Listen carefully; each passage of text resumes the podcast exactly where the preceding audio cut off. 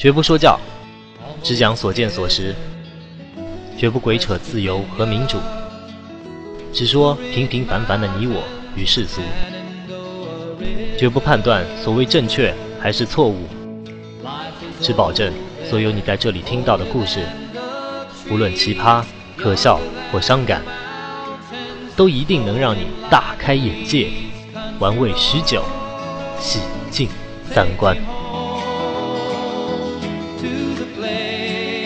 奇奇怪怪的故事，只讲给同样奇奇怪怪的人来听。接下来就让我们进入本期主题：性爱分离。啊，一说起这个话题，大家是不是会觉得很不能接受，或者干脆就不能理解？好吧，其实我们这个节目所有想说的、会说的故事，就是这种普罗大众不能接受、不能理解，或是平时根本就不会想到的事儿。好，我们就说今天这个主题啊，性爱分离，啊，相信百分之九十的男生一定会说绝对做不到啊！你想想，送了那么多花，哎，请了那么多次饭，看了那么多场电影，哎，不就是最后去开那么一个房，来那么一房吗？女生们呢，你们要是觉得我们太下半身动物，那我举个例子给你啊，要是有一个男人只懂得爱，却不懂得什么叫做该推倒时就推倒，哎，你往好里说，这男人就是那个。活了四百多年的外星好人，那个都敏俊熙是吧？然后坏里说就七个字，不是阳痿就是鸡。啊，反过来说，对于那个女生们，爱情固然重要，而且那个性行为其实也是一种从心理转向生理的绑定和确认。你要是没有性的爱吧，总让人觉得有些不放心。更何况呢，你那个碰到一个合适的对象，这本身就是一件非常愉悦的事儿嘛，愉悦的事儿嘛，愉悦的事儿嘛。哼。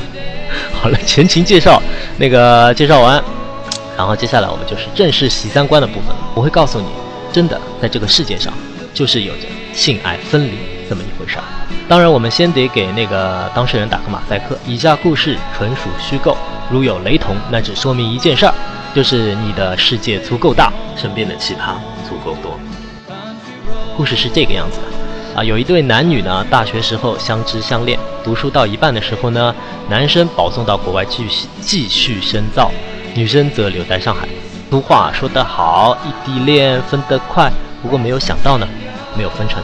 两个人的感情非常稳，主要因为就各方面而言，不论家世、外貌、性格、思维方式，互相都觉得可能就是再也找不到更加合适的另一半了。所以呢，他们就一直保持着每天一个视频电话的节奏，就这么过了一段时间。直到有一天，男生在非常激烈的思想斗争之后，告诉女生他跟另外一个留学的中国妹子发生了关系。女生刚开始肯定是 shock，非常 shock，甚至于有一些晴天霹雳，完全不能接受。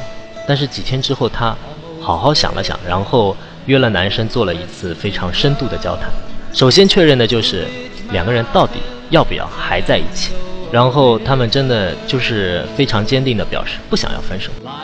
那么第二个问题就来了，两个人必然的会在地理上分开比较久的一段时间，然后生理上的需求应该如何解决？这个挺不可思议的。他们做出了一个协定，两个人可以在各自的城市寻找床伴，也就是我们今天非常热门的炮友，并且互不干涉。你说到这里啊，我真的要不得不说一句真话，实在是很羡慕这个男人，有木有啊？有木有？啊，过了四年多，那个男生从国外回来了，接着不多久，两个人就真的结婚了。那个男的在国外找了多少个所谓的床伴，我不清楚，但是作为这个女生的朋友吧，呃，见这个妹子，她挽过手，亲过嘴，半夜一起上车走的，上车走的，就不下十。不过。无论如何，他们还是结婚了。现在女儿也有了，并且长得很像爸爸。另外，女生一再坚定表示，这辈子最爱的就是她现在的丈夫。啊，好事的我呢，向这个妹子还追问了那么一句：啊，你别问我为什么会追问，我就是贱，我就是八卦，你来咬我呀？开玩笑，反正我就我就问他嘛，你们以前有过这么一段性爱分离的经历，对吧？那个就是，主要是因为那个时候你们有一个地理上的鸿沟是无法跨越的。但是就是现在，你跟你老公还是好好的，但是出现了一个肉体上非常吸引你的男人，你会如何选择？他回忆一个女神似的，呵呵，就此带过。好吧，好像我知道答案。这个故事就到这里。你可以觉得这两个人没有底线，没有节操；你也可以认为这个男人先找小三还死不要脸，或者认为这个女人是个碧池公交车。碧池公交车，我操，这个绕口令啊！碧池公交车不爱惜自己的身体，甚至怀疑他们之间的感情到底是不是真爱。没有关系，因为在这里没有人会跳出来做万老师或是白阿姨，因为我认为从来就没有任何人有资格对别人的生活评头论足。人人心里都有一杆秤，但你真的确定你的这杆秤就一定是对的吗？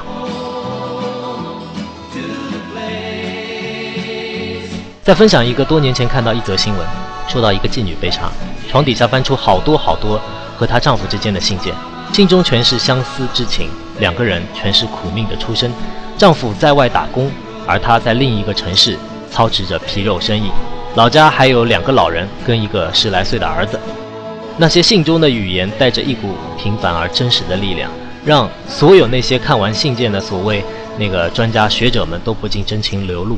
信里全是她对丈夫健康的关心，全是不能陪在家人身边的愧疚，全是她对于自身处境的自嘲与逞强。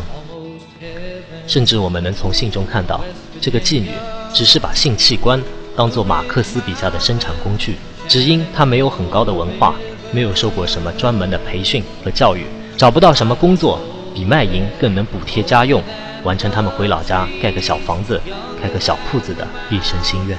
到这里，你还觉得婊子一定无情？你还觉得一定没有真正的性爱分离吗？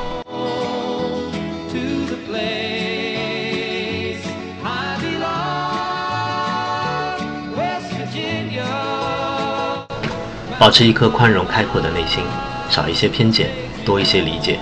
我是主播广树，宽广的广，大树的树。如果喜欢这样的奇葩故事，欢迎添加微信公众号“七人怪事喜三观”，或是我的个人 QQ 幺幺五七零幺四幺四，说说你的感受，或是把这里当做一个树洞。平时有什么委屈的、开心的、蛋疼的、不好意思跟别人说的、没法说的，请尽管来跟我说。个人因为从事苦逼广告行业，平时都还比较忙，但就是爱交朋友、爱与人聊天打屁啊，所以请尽管留言，只要我一有空，就会第一时间来听你的故事。另外，就再做一个广告吧。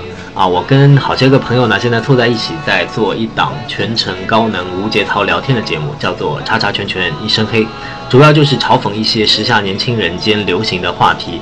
大概半个月出一期吧，跟我们这一档节目的感觉上区别还是挺大的。但老是听这边觉得太纠结、太抑郁、太闹心了呢，欢迎去隔壁听我们吹吹水、说说笑话。最后，下期预告。人老了以后会怎样？相信你一定很年轻，还在追梦，还在努力。可你是否想过，你现在的选择又会怎样的影响你的晚年生活？好了，敬请期待下期内容。别的不敢说，保证喜三观。